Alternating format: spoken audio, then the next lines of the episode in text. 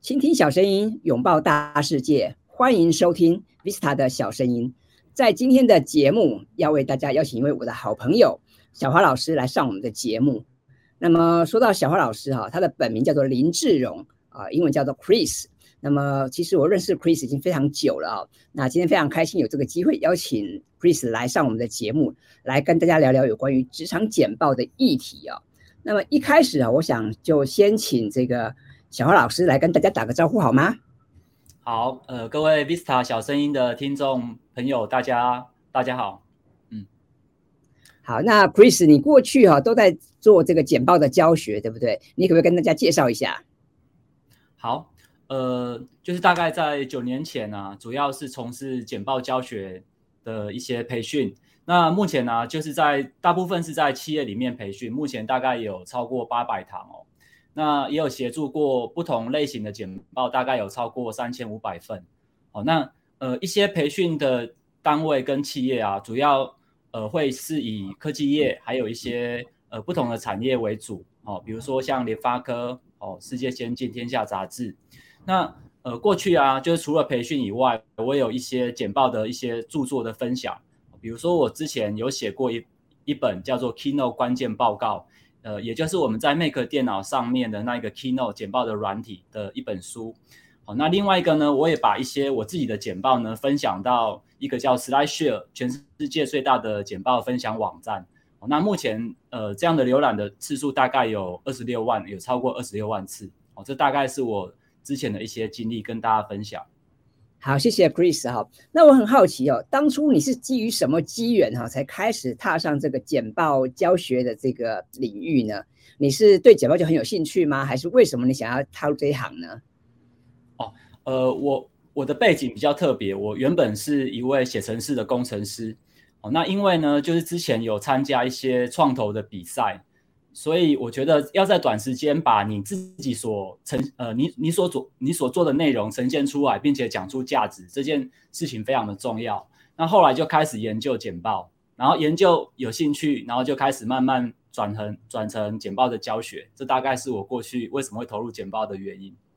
好，谢谢小花老师哈。那我想说到简报，大家都不陌生，因为我们在职场上哈，时常有需要去做简报。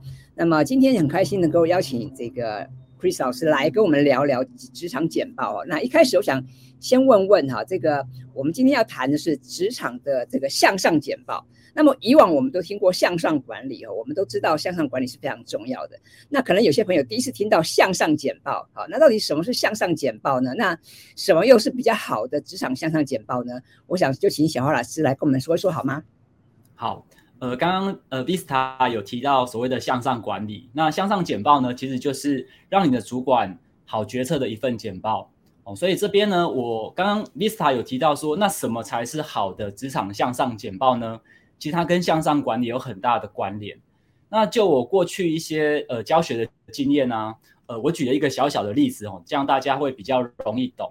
好，比如说现在呢，假设有一个业务部的副理。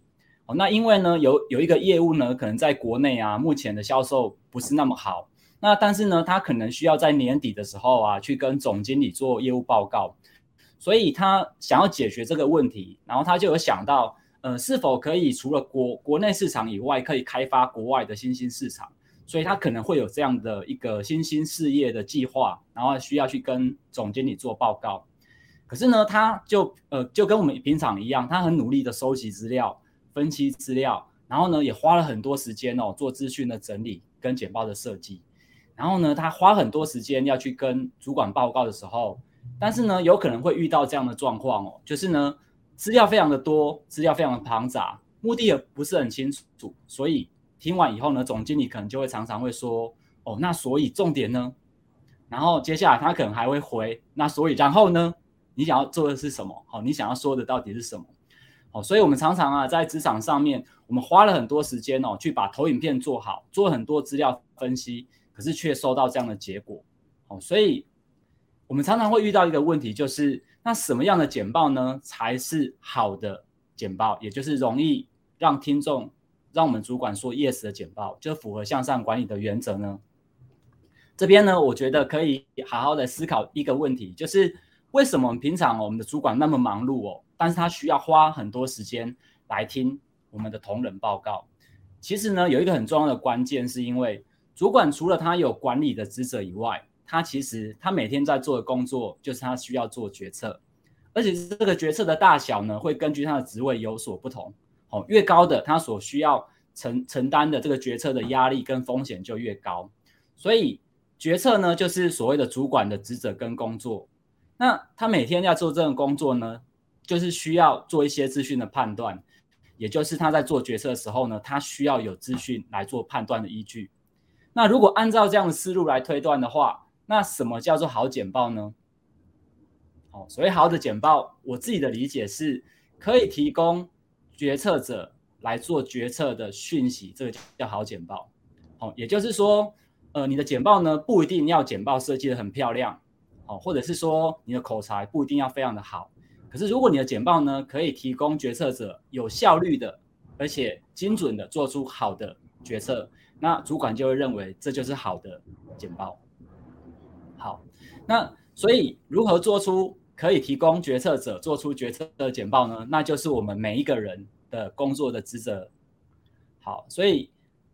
接下来我想要跟大家分享的是哦，就是主管在下决策的时候啊，其实哦，他有一定的思路哦。那如果我们可以顺着这个思路的话呢，我们就可以知道我们怎么去做出好的简报哦。那决策者在下决策的时候，通常第一个他会想的是，我需要下什么样的决策哦。有时候呢，可能是你需要提供决策者需要下什么样的决策跟行动建议，你要让他很清楚，一开始就知道。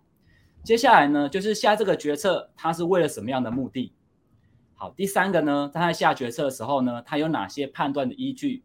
比如说，我要开发一个市场，可能会考虑到市场规模、风险跟行销策略。那他有哪些判断的依据？第四个呢，就是根据这个依据，我们收集了一些讯息，那里面的资料呢，做哪些分析？有哪些利弊得失？所以，我们如果从决策者的角度呢，他在下决策的时候，大概会是像这样的思路。那如果我们顺着这个思路呢，我们就可以了解哦，那什么叫做好的简报？其实呢，第一个呢，你可以很清楚的先说明你希望主管下的决策是什么。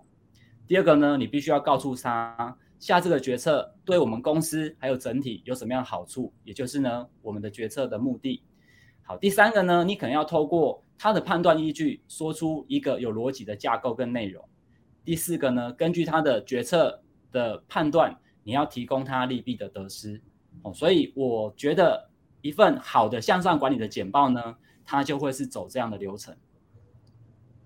好，谢谢小花老师的分享哦。刚刚的确提到了很多我们在职场上常见的场景哦。主管在看简报的时候，常常会问：哎，为什么啊？然然后呢？啊，所以呢，我们也必须要知道。这个到底主管在想什么？还有我们要怎么样让他立刻说 yes 哦？这当然是有方法的。那谢谢小王老师的分享。接下来我想要继续请教一下，那我们要怎么样一开场哈就很说清楚我们的决策跟我们的目的呢？那当然很多人哈一看到老板然后看到主管就有点害怕哈。那甚至在讲到要要简报的时候，都会觉比较这个紧张啊，比较唯唯诺诺哈。那么我想请教小花老师，有没有什么方法啊？有没有什么诀窍？我们可以在一开始哈就把自己的想法跟目的。讲得很清楚呢。好，呃，谢谢 Lisa。呃，我们顺着刚刚我们所呃说的这个决策的逻辑啊，就是刚刚 Lisa 有提到说，我们怎么在一开始先说清楚。其实呢，怎么在一开始说清楚呢？我觉得可以呃透过这一张图来做一个解释哦。过去我们的资讯哦，有可能就会是我们收集了非常多分析的资料，那我们可能会把这些分析的资料呢，把它整合起来。但是呢，如果没有一个目的再去做结合的时候，一开始就落入细节，那有可能呢、听众就不知道目标，也失去了耐心。哦，所以目标导向型的简报呢，它其实哦，就是在一开始的时候呢，让我们的听众很清楚知道我们今天为什么要听这场简报，并且跟我们的关联。那如果我们设定了一个清楚的目的呢，我们在看我们的每一个讯息，它就有所连结，也就是它有点像是一个种植的那一个头。哦，就不会是散乱一团。那如何在一开始先说清楚决策跟目的呢？哦，我觉得决策跟目的啊，其实它就是一个很简单的一张图。第一个呢，就是我们目前公司组织的现况是怎样，你可以先简单的做说明。第二个呢，我们可以做什么样的行动？好，你的行动方案呢是什么？好，第三个是那做这样的行动呢，你预计我们会达到什么样的结果跟成效？好，那其实，在一开始你把这件事情说清楚的时候，听众就比较容易知道我们要做什么，并且我们为什么要这样做。好，那在预期状态这里啊，其实哦。也有一个很很小呃很简单的公式可以跟大家分享。第一个呢，你可以去说明，诶，我们达到这样的状态呢，我们公司呢，我们可以得到什么样的好处或者是机会？哦，比如说我们可以呃获得一个新的市场，好，就是这样，这样就是一个机会，或者是提高我们的销售额，这样就是一个好处。那另外一个呢，我们呃做这方案呢，我们可以解决什么样的问题，或者是避免什么样的风险？哦，所以在预期状态这里啊，其实就是把。利弊得失，先做一个简单的说明，但是记得哦，就是呢，我们报告的对象呢可能会是不同的层级，所以哦，针对不同的对象呢，你也要把好处、机会、痛点、风险、风险要懂得。换句话说，那我就顺着刚刚我们那一个情境啊，我就简单做一个例子哦。比如说我们刚刚呢，就是这个副理他希望投入 A 国进行一个市场的事业计划的分析。所以他可以在简报的一开始呢，可以有这张投影片哦。比如说，他可以先说明，哎，我们为什么要投入这个市场？那他可能可以这样说，呃，我们的 K 的 K 业务啊，在我们的国内哦，同业啊，整体的市场已经呈现了下滑的趋势。那这个就是我们目前现状的状态跟痛点。那如果投入 A 国的市场，而且提早投入的呢，投入的时候呢，我们一年大概可以增加三亿的台币的营业额。那这个就是我们要达到的未来的状态。那我们怎么做？哪些事情可以达到这个状态呢？所以他的建议就是可以提早投入 A 国市场，因为其他的厂商可能还不知道有这样的市场的潜力。那第二个呢，就是我们投入市场以后呢，我们可能还要考虑到如何降低风险，我们有哪些策略？那这个呢，就是我们这次要提供的行动方案。那也就是说，为如何在一开始呢，把我们刚刚讲的目的跟决策说清楚，其实简单来讲就是提供这两个讯息。好，所以这边我想要跟大家分享哦，就是呢，我们在做这件事情啊，其实哦，就我过去的一些教学经验，有四个成功的关键诀窍。好，第一个呢，就是呃，不同的听众呢，他在意的目的会不同，比如说不同的部门、不同的位阶。那他们考虑的可能不不大一样，所以你可以透过事先的询问或换位思考，你要懂得，换句话说，讲出他们为什么需要听，为什么我们需要做。好，第二个呢，决策呢的方案哦，其实有有时候我们会提供选项哦，但是呢，选项呢我们建议不要太多哦，因为太多它反而难难以选择，所以提供选项呢比较容易让听众可以做出决策。好，第三个呢就是破题。哦，破题呢，就是在一开始的时候，如果你先让听众知道这个目的，那他就比较容易清楚知道你今天为什么要提这个案子，并且他在听讲的时候呢，他会比较容易专注，而且每一个讯息他就会去分析有没有跟这个目的有关，他也比较容易理解。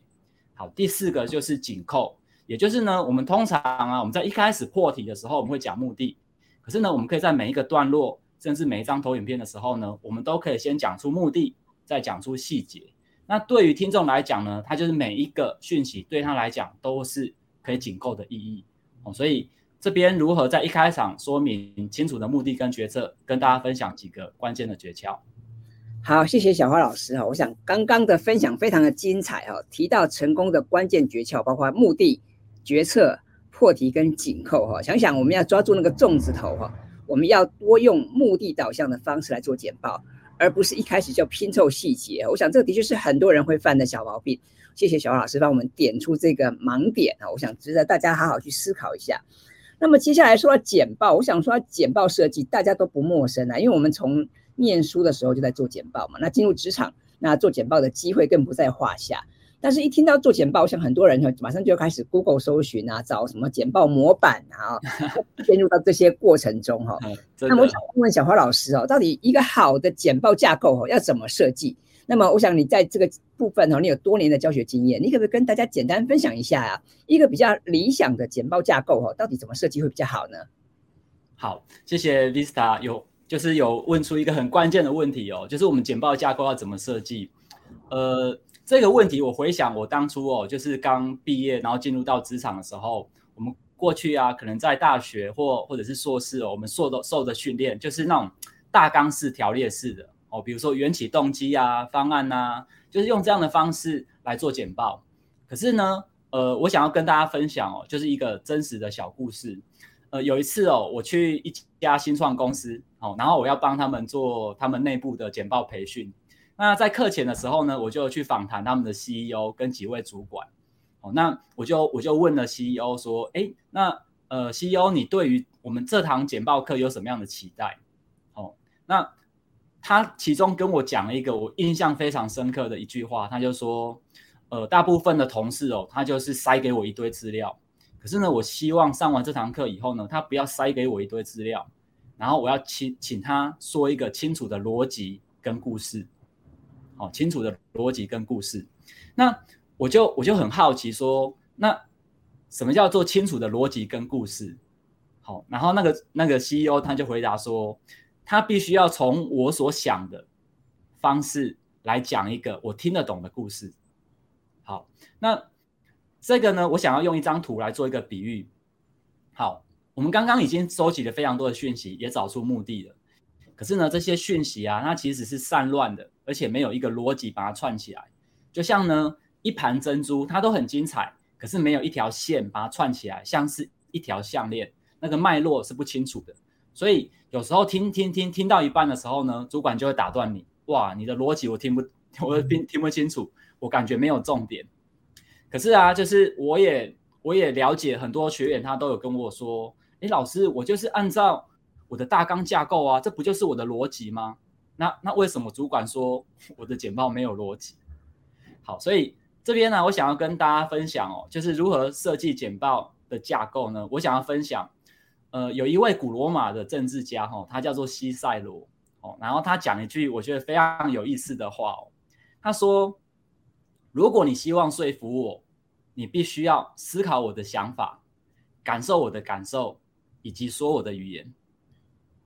好，然后呢，这句话呢，如果你把我换成听众的话，是完全可以符合他原本的意思的。哈，如果你希望说服听众，你必须要思考听众的想法，感受听众的感受，以及说听众的语言。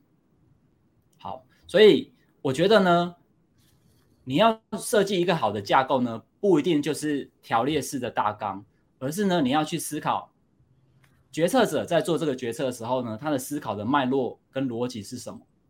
好，那怎么做呢？我觉得呢，有一个很简单的方法哦，就是呢，你可以从听众想听跟想问的问题来思考整份简报的逻辑脉络。好，怎么做？就是呢，在面对听众之前呢，你应该不是先想我要讲什么，而是要先想，那根据这个议题，比如说我们现在呢，我们要投资一个新的市场，它的风险很高，然后呢，市场还不是很不是很确定，那我们的总经理他想听跟想问什么？好，所以我这边的方法哦，反而是反过来，比如说我就会去想，假设我提了提了一个新的市场的呃计划，那总经理第一个会问我的问题是什么？好，接着呢，我有哪些讯息可以来解答？那当他问我第一个问题，我回答之后呢，他第二个问题会问我什么？好，第三个问题会问我什么？这些关键的议题，如果如何按照逻辑把它串起来，并且在一开始的时候先破题，让他知道我今天呢可能要回答哪三个问题，然后最后呢做一个结尾，我回答了哪三个问题？所以我这边的方法叫做。换位思考的提问法，哦，换位思考的提问法就是从听众的角度来思考他所思考的脉络。哦，我的方法是这样子哦。第一个呢，你可以列出听众想听跟想问的点。那我这边呢，我会建议大家哦，你就是广泛的想。哦，如果你想不到呢，你可以去问别人，问同事，哦，甚至呢，你可以就你过去的经验去想一下，听众可能会想问、想听什么。第二个呢，一场简报呢，其实没办法解决所有的问题。所以我会建议你，你挑三到四个听众最关键的问题。哦，当你挑出来以后呢，你可以按照他想问的顺序来进行排序。排完以后呢，这边就是你的整个脉络。但是呢，我们刚刚一开始是发想非常的问非非常多的问题，这些问题呀、啊，请你不要删掉，哦，因为那就是 Q&A 备询的内容，哦，所以我会从这样的方法呢来思考简报的脉络。按照这样的方法，我们再用刚刚的例子来做一个示范。假设呢，我们现在会建议总经理，我们投入 A 国市场，并且增加营业额，决策跟目的都清楚了。那他可能想要问的三个问题，按照顺序，有可能是我要先了解市场规模，还有事业规模，它是否是潜力跟适合的市场。好，这个有可能是总经理第一个想要了解的市场。第二个呢，那这个市场是否有风险？好，第三个呢，如果针对这样的风险跟市场，你有没有办法？提供有效的策呃那个促销策略，那有没有可能在预算之内跟成本好达成我们计划的目标？所以用这样的方式呢，我们就可以找到就是我们听众想听的故事跟脉络。所以架构听众想听的逻辑脉络呢，我这边也跟大家分享几个成功的诀窍。哦，第一个呢，就是我们刚讲哦，换位思考不是很容易哦，所以而且不同的听众。他可能会想不同的问题跟不同的想法，所以你可以透过事前的询问跟沟通来了解他可能想听什么或想问什么。你可以先做一些准备。那第二个呢，就是我们会建议，当你说完你的目标、目的跟决策之后呢，你可以马上紧接着说明我们今天大概要回答哪三个问题，让听众很了解我们整份简报的逻辑脉络。这个逻辑脉络呢，就像简报的地图。他看着地图，听着演讲，才不会简报，也才容易做决策，并且在段落切换之间，你可以提醒他，我们现在到第一个问题了，第二个问题了，我们接下来要看第三个问题，让他很清楚知道他现在在哪里。好，第三个就是换位思考呢，其实我觉得是简报很重要的关键能力。那这个在日常工工作当中呢，我们都要多多去做一些训练。好，那我这边也分享一个小故事哦。之前呢、就是呃，我去一个企业，然后他们的 HR 的高阶主管，然后中午跟我吃饭，呃，他就跟我说：“小花老师，你知道我之前是那个收发室的小妹吗？”我说：“我不知道、哎，你你之前是收发室小妹，现在是 HR head。”他说：“是啊，因为我之前在做收发室的时候啊，因为我要送信嘛，所以我都会比较了解主管他们在问跟听什么。”那接着呢，我慢慢呢、变成主管以后呢，我在整场会议里面哦，我都会记去记下来，就是呢，主管问我哪些问题，哦，所以我不是报告完我就在那边晾着，而且我还会做一件事情，就是呢，我还会听主管问其他人的问题，因为他的问题也可能是我以后必须要考虑的，哦，所以我平常啊就是在用这样的方式来做换位思考的训练。而且我在提案的时候呢，我我也会去记录。假设我的提案没通过的时候，那是全部被否决还是部分否决？我也会跟我的主管做确认。那部分否决呢，是哪边可行，哪边不可行？还有第三个是，那不可行的原因是什么？那下次还可以针对哪些部分加强？当我在报告完之后呢，我大概会做这些呃确认。哦，那这个就是那个 HR Head 跟我分享，他平时在做。换位思考的时候的一些训练的关键技巧，哦，也跟大家分享。好，谢谢小华老师的分享哈。刚刚提到的这个案例哦，非常的精彩。各位想想看哦，可以从一个收发室的小妹哈，一路爬到这个 HR 的 head 哈，真的不简单。那也表示说，他其实平常哈，他不但很细心、很负责，他其实还做对了很多事情。那刚刚老师也有提到换位思考啊，说到这个换位思考，我想大家都不陌生。其实我自己在讲课的时候，我也常跟同学们谈提到换位思考。我觉得换位思考听起来很简单哈，但是其实做起来没有那么的容易哈，因为我们每个人。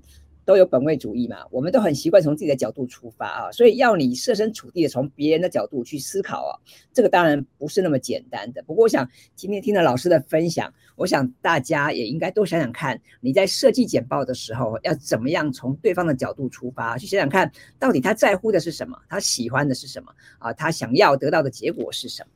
那么接下来哈，我们刚刚提过了简报的架构嘛，接下来我想谈谈那简报的内容哈，该怎么呈现。我想说到这个简报的内容啊，很多人一开始一定想说，哇，那要找一个美丽的模板呐，要怎么去找做图文的搭配呀？那么除了这些部分之外，是不是可以请小蛙老师来给我们一些建议？就是简报内容啊，有没有一些比较呃明确的方向哈，或者是可不给大家一些一一些比较呃值得参考的一些方针呢？好，呃，谢谢 Vista。呃，刚刚这个问题其实也是我们职场呃伙伴常常会遇到的问题哦。比如说，老板会觉得，哎，你的简报没有重点，所以你可能会学了非常多的简报设计的技巧，哦，做美编啊，套 版型啊，做动画啊。可是当你这样做的时候啊，你会发现主管就会说，我不需要动画，我不需要那么漂亮。如果你有时间做动画，你就好好工作就好了。你会发现呢、啊，哎，为什么向上简报啊，就是很多技巧、很多设计都用不上。哦，那这个一样回到就是我们刚讲的，什么叫做好的向上简报呢？它的目的就是如何让你的听众呢可以有效地做出决策。好、如果按照这样的方法来检视你的设计的话，就会比较清楚。好，所以呢，其实我们有时候啊做了非常多的图表，套了非常多的版型，可是对听众来讲，他在做决策时间其实非常的紧迫了，他根本没有时间去欣赏你的美术设计，所以这些庞杂的讯息呢，你要回到决策的本质，哦，就是如何呈现呢？要回到决策本质，而是他要做决策，你应该透过什么样的方式让他可以做出决策？那我这边分享一个最简单的方法，叫做比较法。比较法，因为我们现在有很很多选项，有很多讯息。所以我们可以透过比较法来让他容易做出决策。可是比较的方式有很多，如果你比较的方式没有逻辑的话，你就算比较完，他也很难下决策。这是我们遇到的问题。所以这边我想要跟大家分享一个很有 很有用的技巧，叫做漏斗式的比较分析法。那什么叫漏斗式的比较分析法呢？其实我们在比较的时候呢，我们一定有所谓的比较的选项跟评比的标准。那我们刚刚讲的换位思考，比如说我们要投入一个市场，我们可能要考虑到通路，好，那通路呢，可能要考虑到什么？好，比如说考虑到它的规模，考虑到它的品牌知名度，有非常多考虑的项目。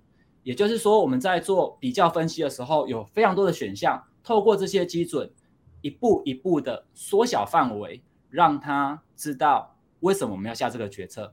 哦，就是他要有逻辑的去把它缩小范围。好，那这边我做一个实际的例子来示范哦。比如说我们刚刚这个决策呢，有可能，呃，我们的 CEO 想要问的是三个问题。第一个就是市场市场的评估，第二个呢就是风险的评估，好，第三个叫可行性的评估。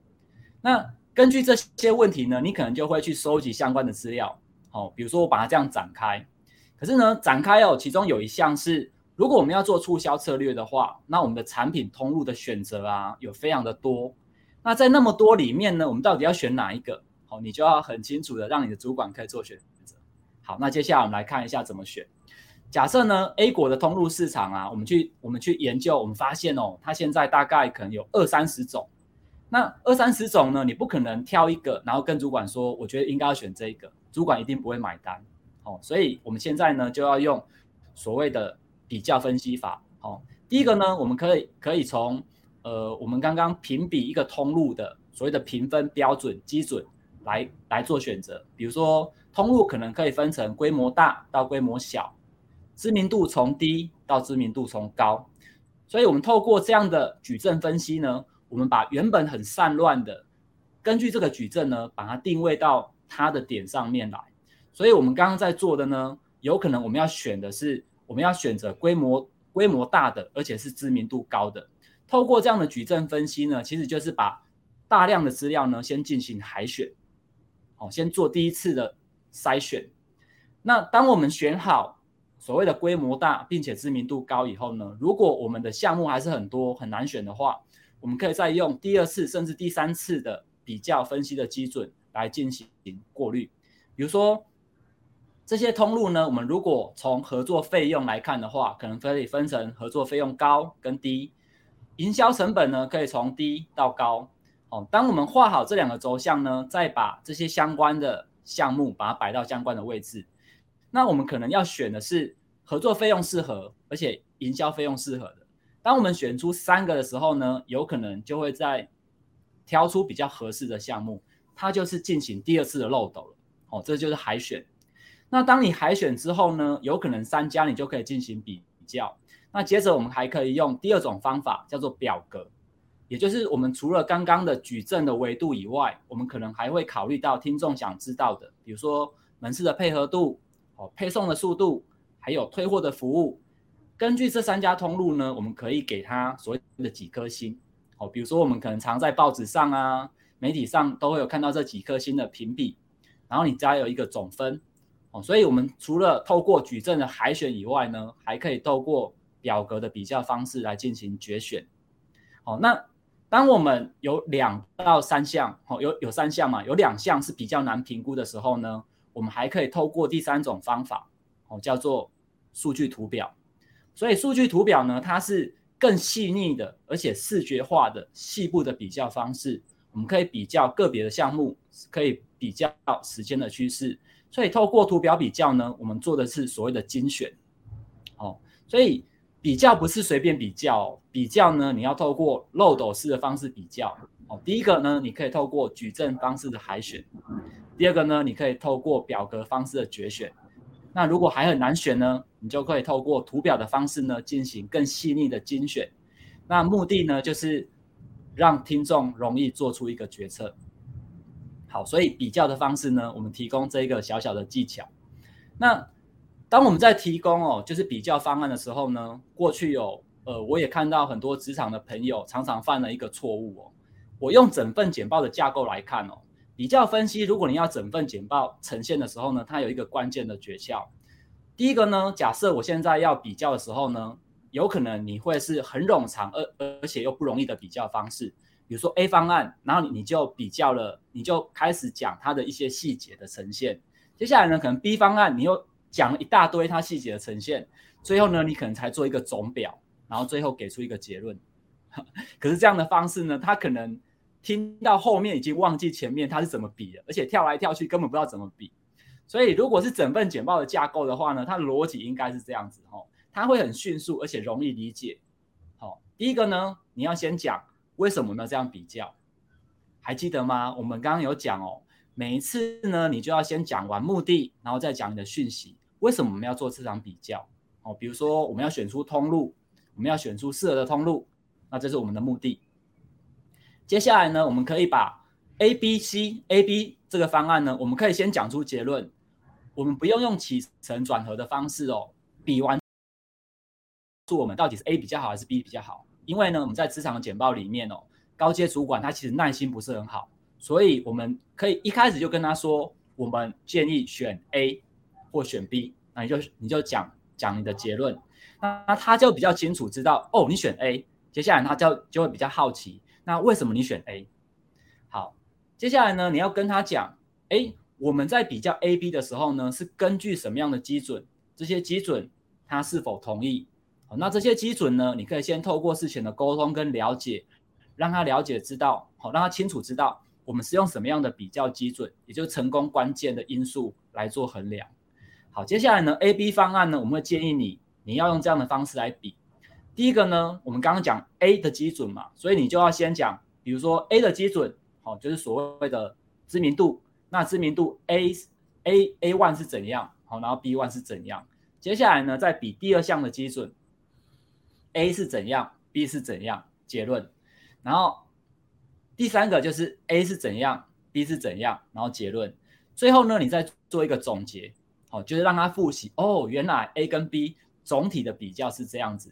然后给出你的结论，然后最后呢，再给出你的建议。用这样的方式呢，他会很清楚知道，哦，你你现在呢，让我选择的整个逻辑脉络跟目的都是都都是非常的清楚的。好，所以这个是我觉得是方案比较里面一个关键的诀窍，好，跟大家分享。好，谢谢小花老师，哇，这个分享非常精彩啊！我们透过这样的比较方式，就可以知道。传统的方式啊，不但冗长啊，大家又记不得。那么我们也都知道嘛，既然身为主管或老板呢，通常他们都是日理万机哦，都是非常忙碌的。那可能也没有太多的时间听你在那边啊说很多的这个内容跟细节啊。所以当然我们必须要先讲结论哈。那我想如果各位可以参考小花老师提的这个方法哦，你用比较迅捷而且容易理解的方式来陈述的话，我相信能够比较能够做到我们今天谈到的这个向上简报。那么我想今天这个时间很有限，但是听了小花老师的分享也是非常开心。那最后我想是不是可以请老师再给我们几个有关于哈做职场简报的一些小建议呢？嗯，好，呃，我们刚刚讲如何让你的主管 say yes，我们再帮大家再就是复习一次哦，就是我们左边呢是我们的决策的逻辑，所以按照我们主管的决策逻辑呢，其实一开始你就可以把你的决策跟目的说清楚，哦，让他很清楚知道，哎，我们为什么要听，跟我们的关联在哪里。第二个呢，你可以从听众的角度去思考他想要问的问题，从问题再去整合你的答案。好，然后说出他容易懂的那个故事的脉络。然后第三个呢，你可以透过漏斗式的比较方式，让他可以容易哦下出那个决策。好，所以呃这三个方法哦，就是如果你你去运用的话呢，你的简报呢就会容易让你的主管容易下决策，而且你在沟通上面啊就会很有效率。那你也会成为就是你 主管决策的资源，相对的你的沟通的方式哦也会比较有效率。那最后呢，我想要跟大家分享哦，就是除了这个方法以外，有哪些精进的建议跟技巧？呃，就那么多的课程培训里面，我发现哦，简报说服力的关键啊，就是在平常换位思考的锻炼。哦，就是我刚刚分享，就是那个 HR Head 平常在工作上面、会议上面，他去记录主管有意识的、刻意的练习，去记录主管想问的问题。我觉得这是一个很重要的关键技巧。可是如果呢，你可能是刚进入职场，那这样的训练呢，可能还慢没没办法快速累积。那我觉得呢，你就可以就像牛顿一样，他说，如果我可以看得比别人远的话，是因为我站在巨人的肩膀上面看世界。所以我会推荐哦，就是两本书。这两本书呢，哦，其中一本就是把问题化繁为简的呃思考的架构。那这两本书呢，呃，其实哦，它比较像是工具书，也像是字典哦。它就是根据不同的类型，比如说创意、企划、分析呢，它有哪些过去已经呃累积的，好、哦、这些顾问所整理的这些思考的架构。所以这些架构呢，就是我们一般在职场上面哦，不管是企划或者是呃解决问题的这些逻辑，那你可以去参考这些逻辑，然后再根据你平常的练习来做一些调整。我相信呢，你会更快的去达到换位思考的能力。哦，那这是我分享的两本工具书。这两本的工具书呢，它其实在呃书本里面都有很多的架构表，所以都是很适合你再去做平常的练习。好，这个分享给大家。嗯，好，谢谢小老师哈。这两本书的确非常棒，我之前都看过。那的确，这个书上哈不但这个图文并茂，然后它有提供很多的框架。我想各位听众朋友，你。对简报如果有兴趣的话，欢迎去看这两本书。那这书上的这些资讯都马上可以套用，可以参考。我想大家今天听了小花老师的分享，我想可能对职场简报应该有重新的一番认识哦。以往我们提到简报哦，可能很多人还是想的是要怎么样在这个简报里面塞塞进大量的资讯，或者你可能想的是要怎么样去找到一个美丽的模板哈。那当然，我们可能这几年都看过非常多华丽的这个简报，飞来飞去的哈，但是。重点可能不都在这里哈，所以我们要想清楚，我们要怎么样先把目的、动机跟你的目标想清楚，还有要怎么样用换位思考的方式去了解你要锁定的目标受众。无论是今天我们谈到的向上管理、向上简报啊，或者是你的客户哈，或者是你的主管都好，那么我们要想清楚，我们要怎么样啊去对你的这个目标受众来。好好的用简报的方式去表达清楚。那么，我想今天听小花老师的分享啊，大家一定觉得意犹未尽哈。那我知道小花老师最近跟江晓老师你们要合作开一个新的课程，对不对？也可不可以跟我们分享一下？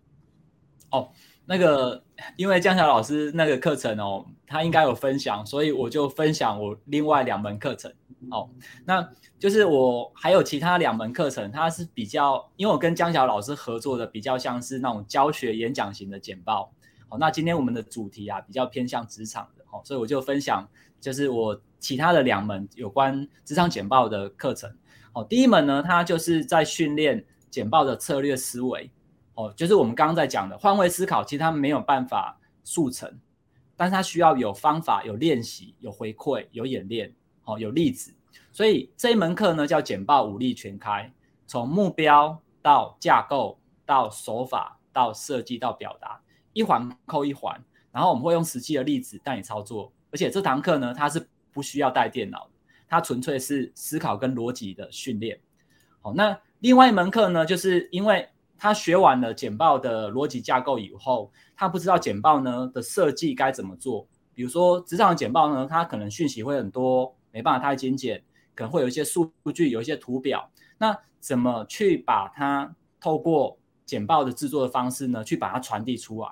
所以这一堂课呢，它就是针对呃简报的制作。那我们会在电脑教室哦，就是协助你来做一个大量的练习。哦，所以这这两堂课呢，也提供给大家。那因为呢，就是呃，今天，呃，今天呢、就是呃，我有跟那个主办单位哦，有做一些沟通。就是今天呢、如果说呃，这堂课就这两堂课哈、哦，就是如果说你在报名的时候，我们会给一个报名的网网址。那在报名的网址啊，你在报名的名字后面啊，就填上就是 Vista 小声音，我们会有。那个折扣五百块，就是也跟那个各位听众做一些分享，然后我会把这个讯息跟网址哦，然后再放在那个网页里面，再跟大家分享。哇，太棒了！谢谢小花老师哈，因为这两门课哈，的确是非常重要哦。一一堂课先谈简报的策略思维，先带你来想清楚简报是怎么一回事。然后第二门课呢，就进入到简报制作的环节，所以需要这个上机来实做哈。我想今天听了我们小花老师的分享。如果你对于职场简报哈，你有想要更进一步了解的话，我也很推荐各位来上这两堂课。那刚刚也非常谢谢小花老师有提有提供这个优惠给我们的听众朋友哈。如果你有兴趣的话，可以好好的去把握这个折扣的机会。那么我会把相关的这些资讯放在我们节目的说明栏哦。那么欢迎大家去参考。还有刚刚包括小花老师介绍的这个参考书，还有小花老师的著作哈，我都会把它放在我们节目的资讯栏里面。欢迎大家参考。那么我们今天的节目就到这边进入尾声了。那希望大家会喜欢我们今天的节目，也希望大家呃有空常常来来收听哈，反复的去思考一下，到底简报是怎么一回事？简报可以派上什么用场？我想简报也不是只有应用在工作的范围，它在生活的领域哈也可以有很多的应用哈。所以这个部分，我想我们可以想想看，简报到底跟我们有有什么密切的关系？我觉得这是非常有趣的哈。那今天非常谢谢小花老师来上我们的节目。那我也很期待，很快再有机会再邀请老师再来跟我们再分享其他有关于简报或其他领域的一些新知，好吗？好，没问题，谢谢。好，那谢谢小花老师哈。那如果各位听众，如果你们喜欢 Vista 的小声音的话，也欢迎你到 Apple Podcast 帮我打五颗星，并且把这个节目分享给更多的朋友们，让大家一起来收听，一起来学习。那么在新的一年哈，我们一起来成长，一起来加油。谢谢大家，那我们就下次见喽，拜拜。拜拜，谢谢 V 大，谢谢各位听众，拜拜，新年快乐。